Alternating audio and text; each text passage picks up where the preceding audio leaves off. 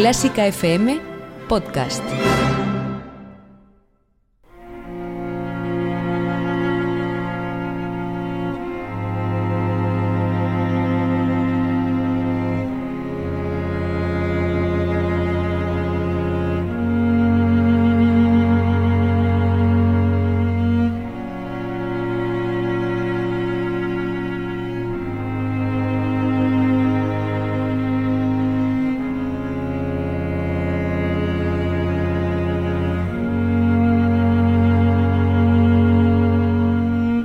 Exactamente 365 días, un 15 de marzo de 2020, se hacía efectivo el estado de alarma en España. Desde ese día quedábamos confinados, muchos confiados de que serían solo dos semanas. Hoy 15 de marzo de 2021, y después de haber pasado por innumerables fases, olas, puntos de inflexión, rebrotes, restricciones, desescaladas, seguimos en un nuevo estado de alarma en España.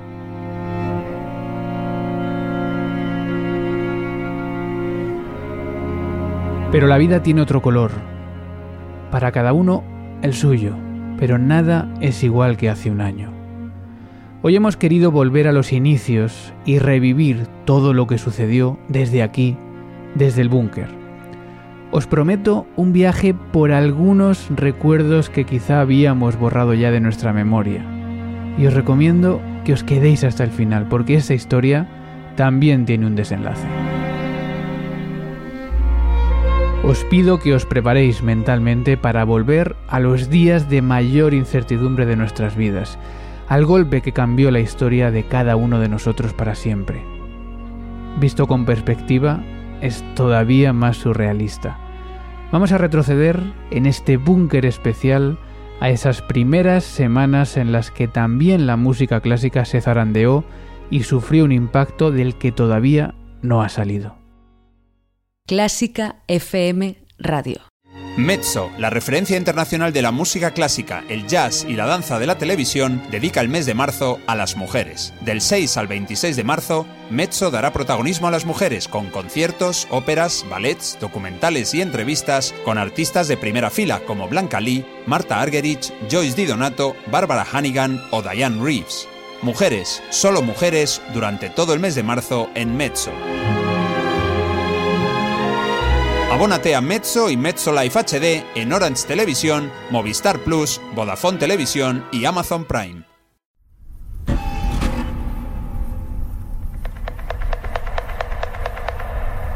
Lunes 16 de marzo de 2020. Comenzamos el viaje.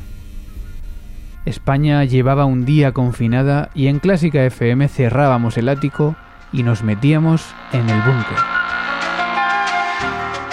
10 y 1 de la mañana en directo en clásicafmradio.es comenzamos una serie de encuentros en el búnker mientras dure este estado de alarma nacional y mientras estemos todos confinados en nuestras casas.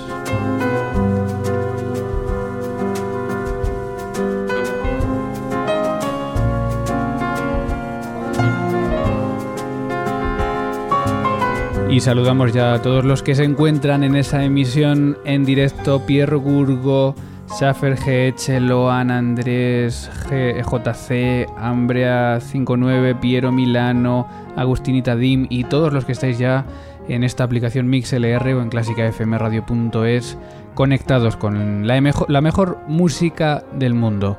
Y estamos haciendo este programa, este búnker, nos encontramos aquí en este lugar porque es lo menos que podríamos hacer en esta situación tan sobrevenida para todos, porque además creemos que ya sobre información, es decir, aquí no te vamos a cansar con noticias de última hora, con datos, con contagiados, no, no pretendemos venir aquí a contarte lo que ya sabes, queremos crear un espacio diario donde nos encontremos los amantes de la cultura y de la música, porque la cultura es lo que nos va a salvar estos días de la locura.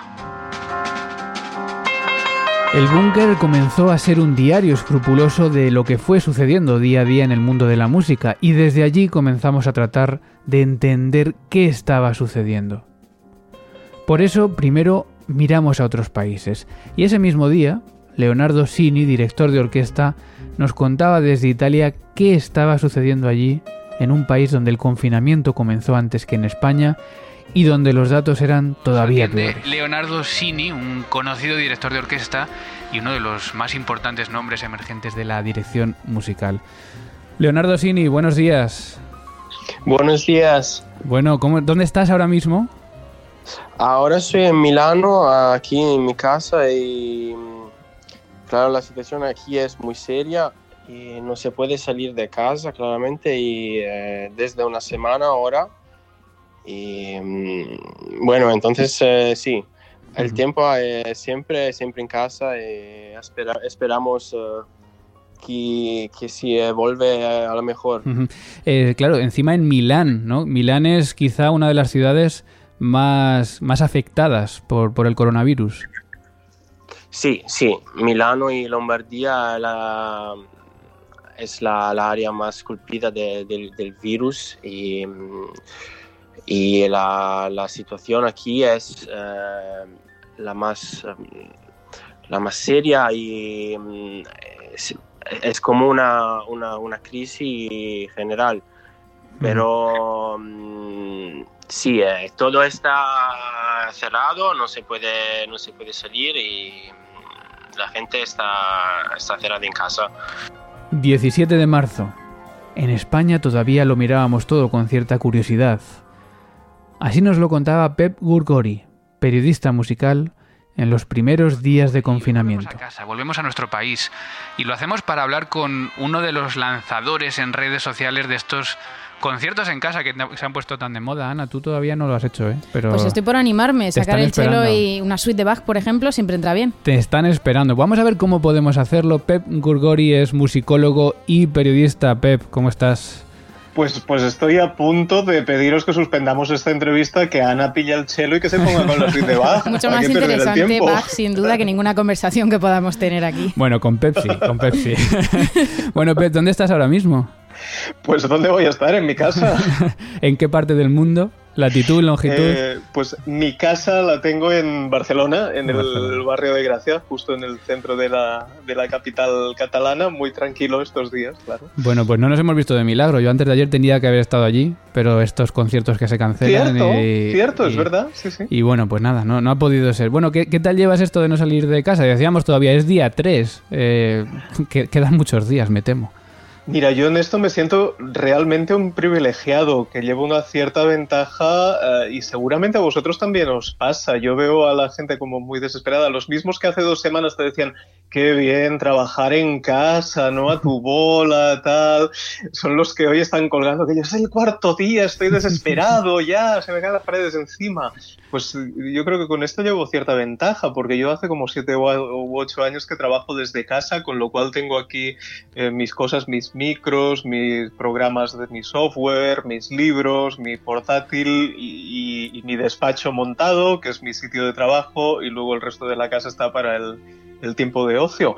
Con lo cual, yo la verdad no estoy notando demasiada diferencia por eso, porque para mí el trabajo en casa es mi pan de cada día, no hay ninguna diferencia. La única quizás que tengo aquí a, mi marido y, por primera vez en mucho tiempo, pues a la hora de hacer una pausa, pues me puedo tomar un café con él, que eso francamente se agradece. Que son todo cosas buenas incluso. sí, sí, por eso yo, yo lo estoy llevando francamente bien. Bueno, a ver si aguantamos con ese optimismo unas cuantas semanas.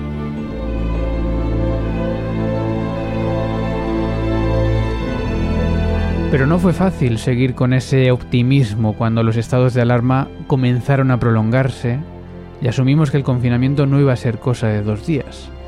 Por eso, y para entenderlo mejor, llamamos a China para hablar con Juan Manuel García Cano, oboísta, que nos contaba cómo estaba la situación en el epicentro del origen de la pandemia. Eh, un caos. El aeropuerto de Shanghái, que normalmente, bueno, es grande y yo qué sé, siempre tardas un poquillo en salir por controles de inmigración y demás, hay muchos pasajeros, pero esta vez fue realmente, mm, estaba hecho un desastre, o sea, todas las maletas en las cintas eh, por los suelos, gente llevadas a cuarentenas directamente desde el avión, y claro, ¿qué ha pasado? Que a nosotros, nosotros llegamos y España en ese momento cuando llegamos estaba bien, pero a los dos días se consideró España como una, un sitio eh, mm, con, de alguna manera con alto índice de contagios. Sí, eso es. y con muchos contagios. ¿Y qué, qué pasó? Que en, un principio íbamos a hacer una semana de cuarentena y a los dos días nos dijeron, oye, que venís de España, no, que hacéis dos semanas de cuarentena. Y nosotros, jolines, con... nos pusieron una alarma en la puerta y no puedes salir. O sea, tienes que decir cuando pedimos la comida online o, los productos son... Eh, yo tengo algún alumno que, que, nos hace la compra de alguna manera, por supuesto, le, se lo pagamos. Eh, pero, pero nos hacen ellos y claro, lo traen a casa, te lo traen, te lo dejan y salen corriendo. Claro. Es, un poco gracioso. Pero ¿y cómo ha dicho que controlan la, cuarentena? ¿Tenéis una alarma en la puerta? Es decir, no podéis salir de Tenemos una alarma en la puerta que eh, básicamente avisa... Eh, nosotros vivimos una especie de, apartamentos para profesores y para... Sí, para profesores, necesitas ser profesor básicamente de cualquier universidad, porque aquí en Socho hay unas 20 universidades, eh, algunas como la nuestra es de la ciudad, otras son campus de otras universidades, de otras ciudades.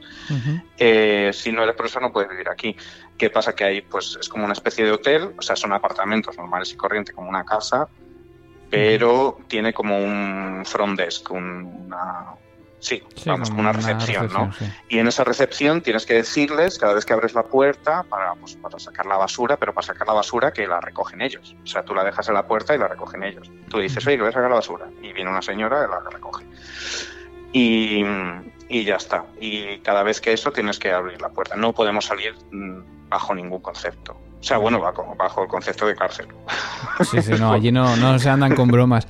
Me, me, interesa el relato que estás haciendo también un poco de lo que contabas al principio, de, bueno, cómo no sabéis tampoco exactamente. Yo recuerdo cuando empezó todo, hace un mes o así, que, que, se decía en la tele y bueno, salió un famoso doctor de aquí de España diciendo que si China decía que había miles, que había diez mil. Eh, y claro, la gente se alarmó un poco y se metió un poco con esta persona diciendo, hombre, qué, alarmista, qué tal. Y al final fíjate cómo estamos, ¿no? Diciendo, madre mía, que no sabemos la que se nos viene encima. ¿Vosotros sabéis qué tenéis por delante? Es decir, ya porque ya están diciendo que en China está más o menos solucionado, ¿no? bueno, a ver, eh, yo desde, desde el confinamiento que estamos aquí, desde que seguimos las noticias, no, no solo por la prensa española, sino por, por muchos, muchos medios de comunicación, BBC, Al Jazeera, eh, Deutsche Welle, todo lo que podemos, mm, vamos, el, YouTube, estoy 24 horas prácticamente eh, diciendo cosas. Y desde nuestra universidad nos han dicho que no hay fecha de retorno para las universidades ni fecha de, apertura. Y les han comentado pues ya te digo a mis compañeros que están pues, pues eso en Francia en Suiza en, en Alemania en Estados Unidos que no vengan bajo ningún concepto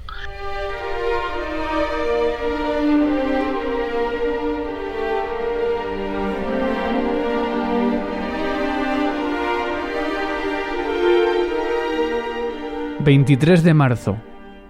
La cosa iba en serio y la incertidumbre comenzaba a apoderarse de todos. Cibran Sierra, violinista del cuarteto Quiroga, hacía una evaluación clara y visionaria de la situación, aún en la segunda semana de confinamiento en España. Lo está pasando bien, mal, nosotros verdaderamente mal, ¿no? Nosotros al fin y al cabo, pues bueno, eh, en lo que es, digamos, la rutina diaria, eh, no deja de ser, de ser un periodo, pues, prolongado. El, el problema de esto no es lo que está ocurriendo ahora, sino lo que va, lo que, las consecuencias que está teniendo este parón y a dónde nos va, en qué situación nos va a colocar a, a, todos los del, trabajadores del, sector de la cultura y en concreto de las artes escénicas y la música. Pues justo por ahí quería, quería encauzar esta conversación, ¿no? sobre todo a raíz de este artículo que has escrito en el país, el coronavirus a escena, eh, donde bueno podemos leer además datos numéricos, ¿no? que yo creo que son normalmente desconocidos, pero que también ponen un poco eh, sobre el papel lo que, lo que está ocurriendo. Y el primer problema, Cibran, es quizá la cantidad de trabajadores autónomos que hay en estas empresas culturales, tanto músicos, no músicos, y quizás somos o son, somos todos los, los más desprotegidos ahora mismo. Sí, bueno, autónomos, eh, empresas, eh, empresas de menos de cinco, la mayoría de las empresas, la inmensísima mayoría son empresas de menos de cinco trabajadores, eh, empresas muchas veces donde no, no, que no tienen asalariados, además, es decir, empresas que pagan a, que pagan por contratos a, autónomos o a falsos autónomos, en tanto en cuanto que muchas veces no se pueden realizar contrataciones como Dios manda, porque los presupuestos impuestos que con los que se financia la cultura ahogan y las instituciones muchas veces juegan a ese, a ese papel un poco de regateo que condiciona una precariedad en el empleo verdaderamente extrema en condiciones normales y que en condiciones de un estado, digamos, de excepción como el actual, sitúan a toda esta gente o colocan a toda esta gente en una situación de verdadera eh, zozobra eh, cuando no al borde de la, del, colapso y la marginalidad. Eh, y, claro, se necesita ahora mismo más que nunca valentía institucional, seriedad y responsabilidad por parte de las administraciones públicas que gestionan el mundo cultural para darse cuenta de que la cultura, como intentaba exponer en ese artículo, como bien dices tú, con unas ciertas cifras, la cultura mueve entre un 2 y un 3% del PIB, es decir, mueve más, mueve más de todo el dinero que se está movilizando ahora mismo para paliar la crisis, que, se, que lo que se está moviendo llega hasta casi, no llega hasta un 2% del PIB. eh, si la cultura mueve tanto, si la cultura luego tiene un impacto tan potente en un, en un, en un, en un sector como el del turismo, si eh, condiciona hasta el 20% de los movimientos que se generan en el sector turístico, ¿cómo es que la cultura es el único sector ahora mismo para, que para el cual el gobierno no ha desgranado medidas concretas, por ejemplo? Es, es un ejercicio, eh, creemos, de irresponsabilidad, pero que al mismo tiempo, y eso es lo que digo en el artículo y, en breve también bueno publicaré algo más en ese sentido que también responde un poco a que los músicos no somos no somos tampoco un sector eh, lo suficientemente politizado en el mejor sentido de la palabra no en el sentido de pertenecer a ningún partido político sino en ser ciudadanos de la polis ¿no? en, actuar y reivindicar nuestros derechos como sector para que se nos oiga entonces evidentemente se nos olvida eh, de manera flagrante Claro, yo no sé si es cierto que, dentro de la propia sociedad pues eh, tenemos a lo mejor esta, este problema, pero también dentro de la propia sociedad musical. El otro día comentaba con el periodista Pepe Gorgori em, que yo no sé, claro, a vosotros, eh, Cuarteto Quiroga, primer nivel en la línea de, conciertos, pues seguramente firmáis contratos para todos los conciertos, pero yo no sé si sabéis, o seguramente sí, que estos músicos que estamos en esta, en esta segunda fila rara vez nos dan un contrato antes de un concierto. ¿Cuál es el problema? Que ahora mismo, claro, mm, ¿cómo reclamas tú ese concierto que te han cancelado si no has firmado nada con ellos? No, y, y, aún, y aún teniendo firmados contratos, Mario, los contratos tienen todos una cláusula llamada fuerza mayor, ¿eh? que exime a, ninguna de las dos partes al cumplimiento del contrato en casos de esa fuerza mayor, y estamos en fuerza mayor.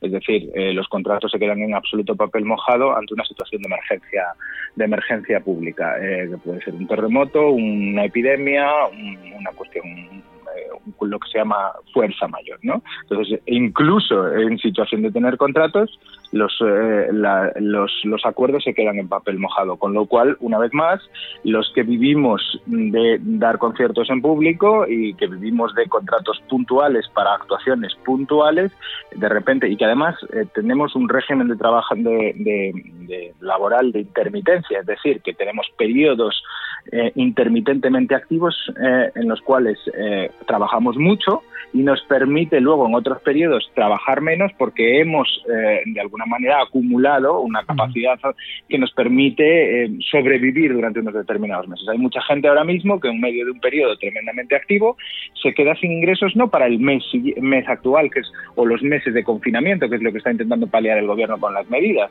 sino durante los próximos cuatro o cinco meses. Y además con una incertidumbre terrible. Es decir, este virus afecta a, eh, afecta a las reuniones públicas, es decir, el distanciamiento social. Y nosotros vivimos de generar actividades en lugares cerrados donde no hay distanciamiento social y donde, ojo, nuestra población estadísticamente es una población, nuestro público es estadísticamente población de riesgo en su gran mayoría. Es decir, eh, incluso cuando salgamos de este confinamiento, la pregunta es ¿cuánto tiempo vamos a volver a tener, en cuánto tiempo vamos a volver a, a ver conciertos públicos? ¿De qué tamaño? ¿Con qué asiduidad? ¿Con qué aforo? Qué instituciones van a querer eh, financiar esto. Estamos ante una crisis verdaderamente que yo no sé si el 95% de la gente eh, está saliendo a sus balcones muy alegremente a tocar el instrumento, pero no sé si está siendo verdaderamente consciente de las dimensiones que tiene esto.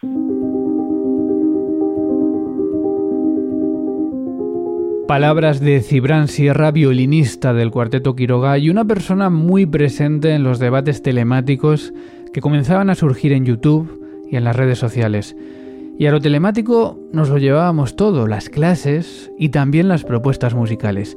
Y una de las agrupaciones pioneras en aquellos vídeos multipantalla grabados con cada músico desde su casa fue la Orquesta Sinfónica de Castilla y León. Alejandro Climent, fagotista, nos contaba el 25 de marzo qué había detrás de aquel primer vídeo tan visual y tan atractivo que dio la vuelta al mundo.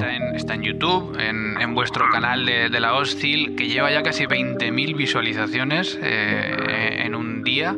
Y, sí, eso sin contar sin contar la, el tema de WhatsApp, que también se, ha, movido por, otras redes sociales que... Y se ha, se ha, distribuido en muchísimos medios nacionales, también internacionales. Esta mañana lo veía yo en el blog de Norman Lebrecht, en Sleep Disc. Em, cuéntame mm. un poco, si quieres, el, el, el no el truco, ¿no? Pero ¿cómo, cómo pueden coordinarse tantos músicos? ¿Hay algún, alguna claqueta? ¿Habéis acordado alguna medida metronómica? ¿Cómo lo habéis hecho?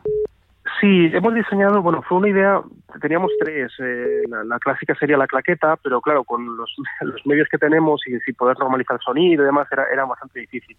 Entonces, eh, la tercera opción era intentar coger una grabación nuestra, eh, introducir una, una, claqueta muy breve, solamente de dos compases para, para los pobres contrabajos o chelos que iban, iban a comenzar.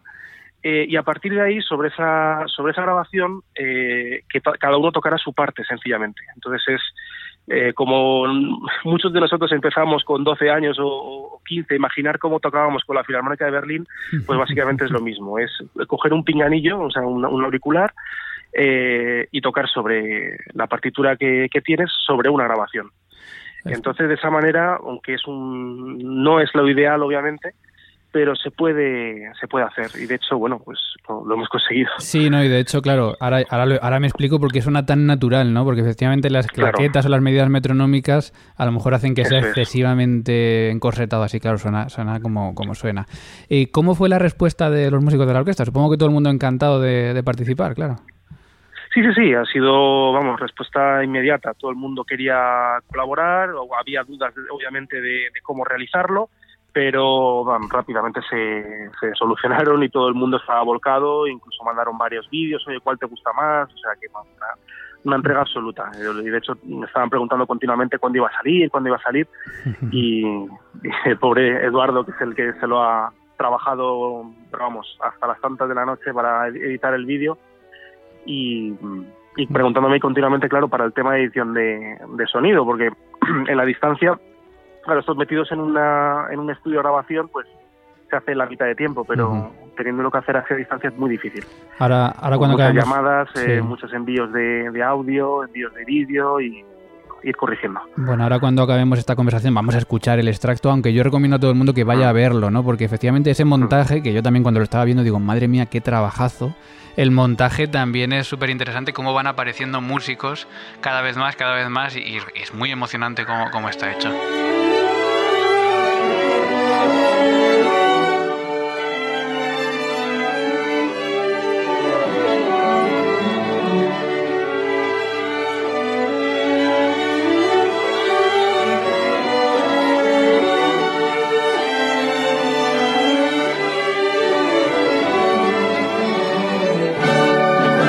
7 de abril. El sector de la música clásica comienza a evidenciar el daño que la pandemia y el parón está realizando a su actividad y a su economía. El ministro de Cultura, José Manuel Rodríguez Uribes, se reúne con representantes de agrupaciones y asociaciones para buscar vías de ayuda. Raquel Andueza, soprano, nos cuenta cómo fue esa reunión. Que, te había llegado esa llamada ¿no? desde la dirección de INAEM y te convocaban a una reunión que tuvisteis ayer eh, ¿Y cómo fue? Supongo que estabais presentes más sectores de la música. Sí, había como 19 personas, con lo cual, claro, todo era bastante complejo. Había, había sector de danza, de teatro, de circo, Asociación Española de Orquestas Sinfónicas, de festivales de música clásica, de festivales de música pop. Entonces, claro, ahí venía cada uno con su problemática. Lo que pasa es que, bueno, entre todos sí que habíamos confeccionado 52 medidas eh, que se generó desde teatro, esa iniciativa. Y entonces el, ministro ya las tenía sobre la mesa y bueno, como todos los que estábamos presentes habíamos confeccionado ese documento, sí que hay muchas cosas en común. Es cierto que hay particularidades muy distintas en cada sector y entonces hay que, mm, trabajar también en el sector más, más reducido, los de música con música, los de mm, teatro con teatro, y entonces, bueno, eh, simplificar un poco las cosas y, y, lo que sí, el ministro quiere que nos reunamos cada 15 días para ver un poco cómo vamos evolucionando, buscar soluciones juntos, ver también sobre todo cómo va a ser la desescalada, cómo vamos a ir incorporándonos a, pues eso, a, todos estos eventos que congregan a una multitud de personas, ¿no? Que es lo más complicado. Sabemos que vamos a ser los últimos en recuperar el trabajo. Todas los bares, el sector del ocio va a ser el, el que más va a tardar, ¿no? Eh, y entonces, bueno, tenemos que ser pacientes y tenemos que ir haciéndolo poco a poco y, bueno, buscando soluciones y la verdad que la disposición del, del Ministerio del, del, INAEM, todo el mundo es, la verdad que es fantástica. Bueno, está, está bien tener algo de luz en, en, estos tiempos. Está llegando alguna pregunta interesante que ahora haremos para acabar la entrevista y os animo a los que estáis ahí también que, que sigáis haciendo. Eh, Raquel, entiendo que entonces todos pudisteis exponer eh, de viva voz medidas. Eh, ¿Tú tuviste la oportunidad también de, exponer tus ideas? Sí, sí, sí, cada uno. El, el ministro habló al, principio, nos saludó y después la directora del INAEM fue pasándonos el turno de voz a cada uno de nosotros para que expusiéramos. Claro, la, reunión se alargó dos horas y cuarto. El pobre ministro yo creo tuvo que acabar con dolor de cabeza de tantas propuestas, tantas sugerencias, tanta información ¿no? que, le, que le pudimos dar ayer. Eh, ¿Eres optimista? O sea, entiendo que lo de las reuniones cada 15 días es una buena noticia. También una noticia preocupante como diciendo esto va para largo. Es decir, tenemos que vernos cada 15 días y seguramente muchas veces porque esto no se soluciona en un mes, ¿no? No, no se va a solucionar en un mes. Yo quiero ser positiva. Es cierto que, claro, se están produciendo cancelaciones en el mes de agosto de festivales que deciden no festivales además que traen igual muchos artistas de fuera, del extranjero, que claro, como no se va a poder viajar tan fácilmente, eh, pues recolocar y reubicar y reorganizar todo el festival con artistas nacionales o con y sin saber además si se va a poder hacer, pues muchos festivales deciden posponer o cancelar ¿no? la edición de este año. Sí, yo al principio pensé que tal vez en, en junio podíamos estar trabajando.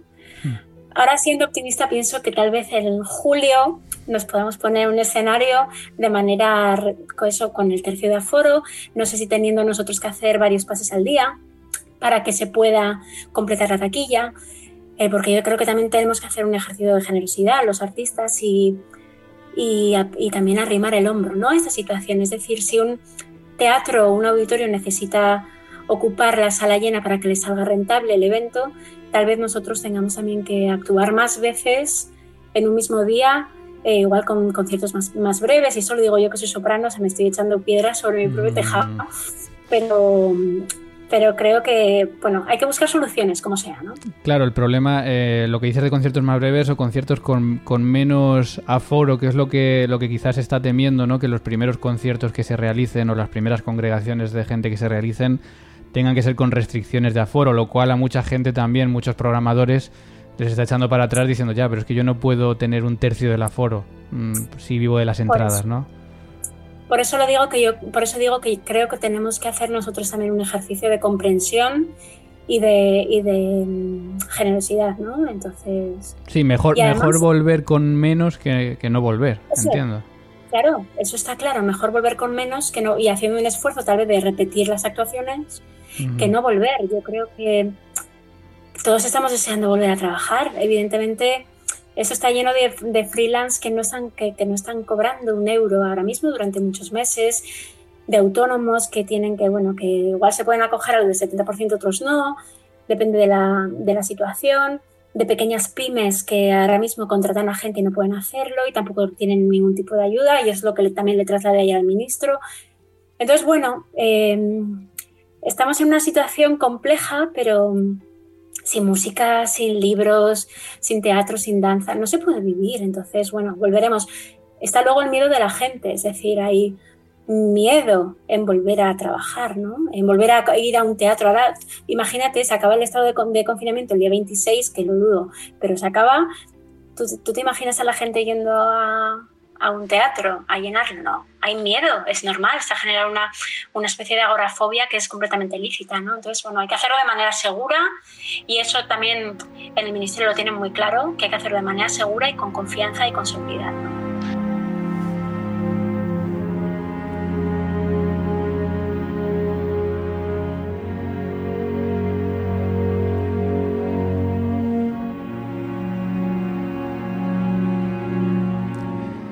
Raquel Andueza y los sectores que se reunieron con el ministro salieron de aquel encuentro con cierto optimismo. Sin embargo, la comparecencia del ministro de Cultura aquel día fue la primera mecha del enfado del sector, musical. Son sectores muy golpeados por las consecuencias o las consecuencias económicas y sociales derivadas de esta pandemia. Sectores que viven del público, sectores vulnerables con mucha volatilidad y temporalidad pero que son perfectamente conscientes de que lo primero y ahora es salvar vidas y contener la pandemia. También no dejar a nadie atrás, lo dice muchas veces el presidente del Gobierno. Por eso hemos tomado medidas generales, transversales e incluyentes también para la cultura y el deporte en materias de ERTES, de autónomos, de liquidez, de pymes, de cese de actividad. El ministro que respira, que se le ve nervioso, porque tiene una respiración como bastante agitada. es que lo que está diciendo está claro que no cae con agrado sobre quien lo está escuchando. Claro, o sea, nos está diciendo la cultura, hombre, tenéis que estar de enhorabuena porque os hemos incluido en las medidas generales. Faltaría más, faltaría más. Claro, no podemos rebatir el argumento de que, claro, que efectivamente la vida va por delante, eh, hay cosas más importantes que tampoco es que sea poco importante la cultura, pero bueno, que claro, que claro que hay cosas más importantes, ¿no? Pero, pero que un ministro de cultura, yo creo que esto lo puede decir el presidente del gobierno, pero un ministro de cultura que se supone que tiene que salvar su terreno, que es la cultura, y el deporte también en este caso, que diga, bueno, pues ya os hemos incluido, bueno, hombre, pues no, no es de recibo, pero bueno, seguía diciendo las cosas positivas, por supuesto, que ha hecho, como esas reuniones de las que hablábamos ayer con Raquel Andueza. Hemos impulsado desde el Ministerio de Cultura estas semanas y hemos eh, lanzado la necesidad del diálogo a través de mesas de trabajo periódicas con la cultura y con el deporte. Eh, en estos días he realizado en torno a seis videoconferencias con más de 30 sectores. También desde el Consejo Superior de Deportes vamos a abrir estas mesas con deportistas, federaciones. Y así fue. Y desde ese momento comenzaron a levantarse los músicos, los sindicatos y distintas asociaciones buscando ayudas para el sector que no acababan de llegar. Entre tanto, continuamos hablando con grandes protagonistas en el búnker, con el director Pablo Eras Casado desde Granada, con el guitarrista Pablo Sainz Villegas desde Estados Unidos, quienes nos contaban cómo se habían truncado sus planes mientras que seguían los nuevos formatos de conciertos a través de propuestas online.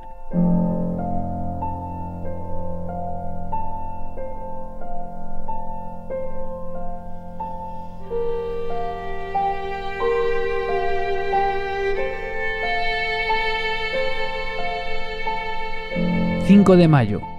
Las preguntas sobre la temporada 2021 comenzaban a sobrevolar a los programadores, y Llorens Caballero, director de Barcelona Classics, dio el primer paso presentando una normalizada temporada desde octubre de 2020 en su prestigioso ciclo dentro del Palau de la Música de Barcelona. ¿Estaba este calendario preparado ya antes del comienzo de esta crisis mundial? Mucho antes. De hecho, nosotros tenemos prácticamente cerrado el calendario de la temporada 21-22 y esta en cambio que acabamos de anunciar es la 2021 que generalmente anunciamos en febrero y que este año por las razones que todos conocemos hemos retrasado un poco, ¿no? Eh, ah, sí. Eh, simplemente con respecto a esto, eh, con, el, con el transcurso de los acontecimientos, ¿ha habido alguna reticencia por parte de alguna formación o algo que haya habido que modificar de cara al año que viene? No, de momento no. Es decir, yo creo que, a ver, esta presentación nuestra ha sido en un momento que pensábamos que la podíamos hacer, que la teníamos que hacer. También estábamos en contacto con todos los abonados y los compradores de entradas para ver cómo hacíamos el devolverles las entradas de los conciertos que nos habían celebrado en esta temporada 19-20. ¿no?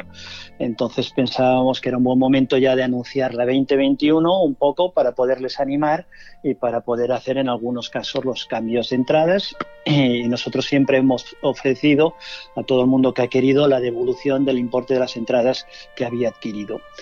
Una vez dicho esto, la verdad es que no deja de haber cierta incertidumbre. Es decir, nosotros optimistamente presentamos esta temporada que empezaría el 15 de octubre de este mismo año, del 2020.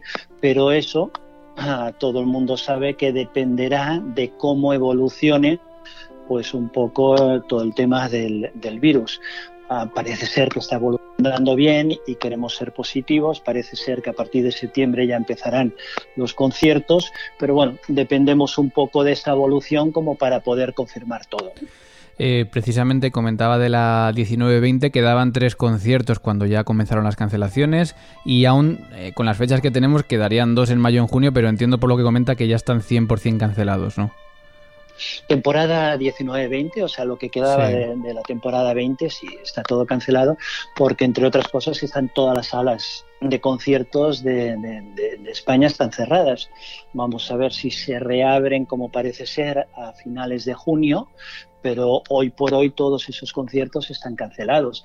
Es decir, que si no hay sala no pueden haber conciertos y tenemos que esperar porque nosotros lo que vamos a hacer siempre es un poco seguir las órdenes de las uh, autoridades sanitarias y de las autoridades respecto a cuáles van a ser las fechas posibles para este concierto y si hay alguna matización en cuanto a la capacidad de las salas y en cuanto a, bueno, la disponibilidad que nos pueden aconsejar para llevar a término estos conciertos.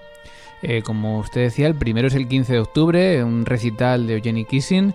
Em, ¿Habría posibilidades de realizar este concierto aunque hubiese restricciones de, aforo o tendrían que aplazar en ese caso el concierto?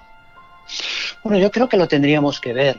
Es decir, nosotros tenemos información de que, por ejemplo, en Corea se están haciendo conciertos con menos aforo del normal, es decir, que a lo mejor con un aforo limitado al 50%, pero lo que están haciendo también es dividir los conciertos en dos partes iguales, con lo cual, digamos, en este caso, el solista, el pianista, podría, en lugar de hacer 80 minutos de música que, que acostumbra a ver en un concierto habitual, en dos partes, pues a lo mejor se podría plantear hacer dos partes iguales de 60 minutos, es decir, tener la mitad del público en una primera parte de 60 minutos y la otra mitad del público en la otra parte de 60 minutos. Y de este modo combinar, o sea, respetar la fecha y poder eh, respetar también, si así nos lo ordenan, la capacidad del 50% de las salas. Pero bueno, esto no deja de ser una especulación porque depende un poco de cómo evolucione todo para que podamos tener un concierto normal o un concierto con aforo reducido o si fuese muy mal, pues tener que aplazar este concierto. Pero yo diría que en este momento todos somos bastante positivos y todos estamos en primer lugar esperando que se pueda hacer con normalidad y si este no fuese el caso, que hubiese algún impedimento, pues estudiando las posibilidades para que el concierto de todos modos se pudiese, se pudiese llevar a cabo.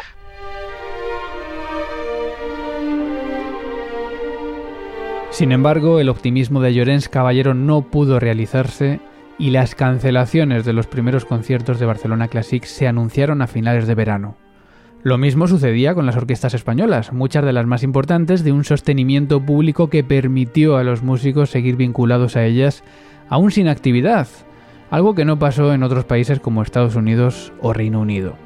En España, el concertino de la Orquesta Nacional de España, Miguel Colom, nos contaba el 1 de junio cuáles eran los planes de vuelta de la Orquesta Nacional. Em, de la vuelta que sabemos, porque por un lado INAEM dice que em, ha, dicho estos días que no, no ve posible hacer conciertos en junio julio, pero por otro lado sí que la Orquesta Nacional ha sido anunciada en el Festival Internacional de Música y Danza de Granada con la octava de Mahler, que... Eh, claro, eh, tiene mayores problemas todavía. No sé si tenéis información de si se va a poder hacer este concierto este verano o qué nos puedes contar. Pues yo no sé mucho, la verdad. Eso, la comisión de la orquesta es la que se reúne con los jefes y el INAEM y todo este, este mundo. Además que soy muy nuevo en la orquesta, tampoco conozco del todo cómo funciona.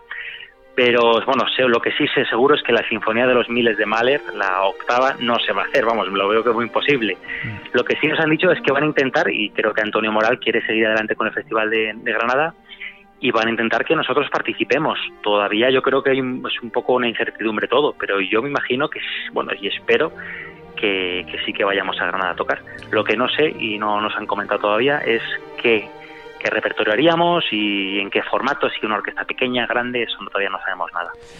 ¿Y, con, qué, y con qué medidas? No sé si hay músicos eh, que ya se están moviendo internamente exigiendo test o exigiendo algún tipo de medidas, eh, aunque entiendo que no tenéis información todavía, ¿no? Pero eh, ¿tenéis miedo en este, en este caso a, cómo vais a volver al trabajo? Bueno, yo creo que se están haciendo estudios y análisis que, que son de fiar. Hemos visto orquestas alemanas que ya han, salido a tocar, ya la orquesta de Euskadi también hemos visto que, ha empezado a ensayar, no sé si han hecho algún concierto ya, y bueno, pues vemos que hay distanciamiento entre los artistas, eh, cada uno toca en una atril independiente, o sea, individual, no, no, no compartido con otro compañero. Entonces, bueno, yo me fío de que los estudios y las decisiones que se tomen en esta dirección sean correctos y, miedo yo creo que no habrá y espero que no haya. Yo por mi parte desde luego que no. No había miedo por parte de Miguel Colom y no hubo miedo por parte de muchas de las personas que estaban deseando volver a los escenarios y que así comenzaron a hacerlo durante el mes de junio de 2020. El 21 de junio de 2020 finalizaba el primer estado de alarma en España por la pandemia del coronavirus. Y días antes celebrábamos cerrar las puertas del búnker con el episodio 28 y con un optimismo que celebrábamos dando un portazo al lugar en el que nos habíamos refugiado durante exactamente cuatro meses. Y me toca preguntarte a ti, Ana Laura Iglesias, ¿qué sacamos en positivo de estos tres meses? Bueno, pues si me tengo que quedar con algo positivo, quiero hacerlo también en relación a la música y es que me gustaría mucho valorar pues el papel que ha tenido la música y la cultura, porque en estos tiempos oscuros de alguna forma todo el mundo ha buscado ese acompañamiento por parte de la cultura o de la música, del cine, teatro, lo que sea, pues para hacer la vida más bonita y más llevadera. Así que bueno, espero que esto nos sirva a todos como lección para valorar ese patrimonio cultural que es la música y que somos los músicos. Y bueno, de cara a nosotros mismos, yo al menos sí que valoro un poquito más, si cabe, esta profesión más bonita del mundo que tenemos, que es la de ser músico. Sí, es verdad que yo creo que se nos olvidan rápido las cosas y ahora que hemos visto lo importante que es la cultura y la música y lo presente que ha estado la cultura y la música en todo este tiempo, que nos ha salvado, como decíamos eh, muchas veces en el búnker, de la locura, eh, vamos a ver si nos acordamos de esto cuando estemos bien también, ¿eh? que a veces somos, eh, somos, tenemos esa complejidad el ser humano de acordarnos lo de las cosas cuando estamos mal. Yo espero que sí. ¿Tú, Mario, qué sacas en positivo de todo este tiempo? Mm, pues como no te he pedido que me lo preguntases, lo sé. no había ¿No te ibas a librar? No, pero, pero es verdad que yo creo que lo habéis dicho todo ya. Yo creo que la, la unión de los músicos por un lado y el haber podido conocer a, grandes músicos por otro es lo más positivo. Pero tengo que decir una cosa. Hacer el búnker también ha sido muy interesante. Y en esas primeras semanas que lo hacíamos en directo, que conectábamos con la gente, que la gente conectaba con nosotros, que entrevistábamos a, gente de todo el mundo, bueno, pues ha sido una experiencia también que yo como decía el otro día, creo que lo voy a escuchar dentro de años para entender cómo ha sido este tiempo tan, tan raro, ¿no? Sí, es un testimonio valiosísimo, yo creo, el que, o al menos valiosísimo para nosotros. Creo que refleja muy bien lo que hemos vivido desde el punto de vista de los músicos y espero que podamos escucharlo dentro de un tiempo. Ana Laura Iglesias, ha sido un placer compartir este búnker, este espacio con, contigo. Muchas gracias. Igualmente, Mario, un placer. Y gracias a todos, de verdad, por habernos acompañado en esta andadura que ha sido el búnker. Esperamos, de verdad, no tener que volver aquí nunca más. Un abrazo a todos. Seguimos escuchándonos en Clásica FM. Adiós.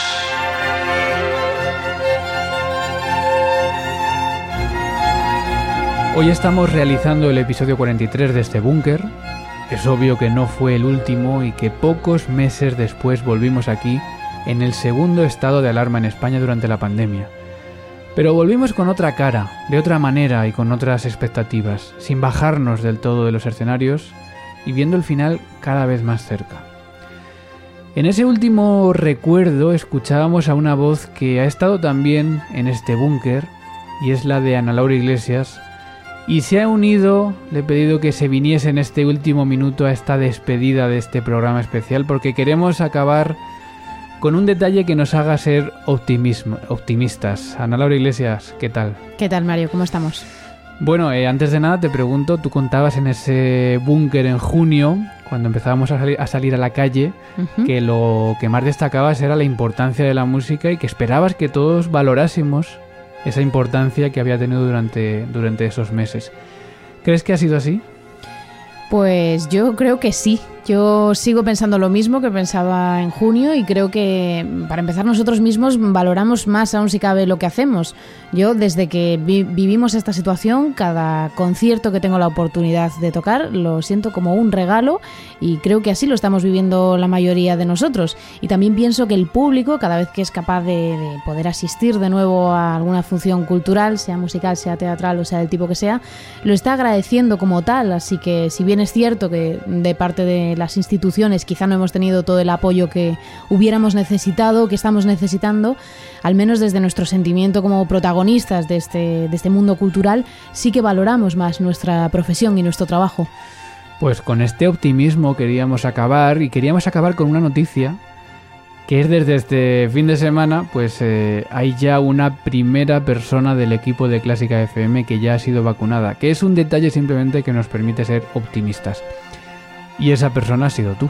A mí me parece absolutamente maravilloso que antes de un año de cumplirse ese comienzo del estado de alarma, yo ya lleve la vacuna en mis venas, la vacuna AstraZeneca en este caso, que es cierto que sí que te da, un, o al menos a mí me ha dado un poquito de fiebre, pero vamos, nada en comparación con la sensación de alivio y de tranquilidad que siento ahora que sé que estoy al menos parcialmente protegida. Hay que decir que lo haces en tu función de docente, que no por ser Eso de es. Clásica FM te han, te han vacunado. Ojalá, pero no es el caso. Pero hay que decir que en Clásica FM estamos bastantes docentes, así que es posible que el equipo se vaya vacunando también muy rápido. Y Seguro es desde sí. luego, pues, eh, una, un aliciente a la esperanza, ¿no? Ya queda menos, ya estamos saliendo de esta y tenemos que hacerlo con toda la fuerza del mundo, porque la recuperación va a ser larga, va a ser difícil, pero el hoyo ya, el hoyo ya lo hemos pasado, ¿no? Eh, aprendemos de todo y hay que disfrutar ahora, hay que seguir viviendo de, con y para la música y el arte.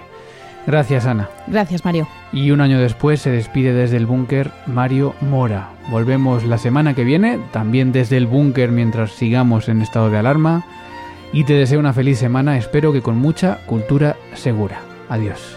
Y si has llegado hasta aquí, es posible que te gusten todos nuestros podcasts. Ayúdanos con 5 euros mensuales y haz que Clásica FM siga siendo posible. Más información en clásicafmradio.es.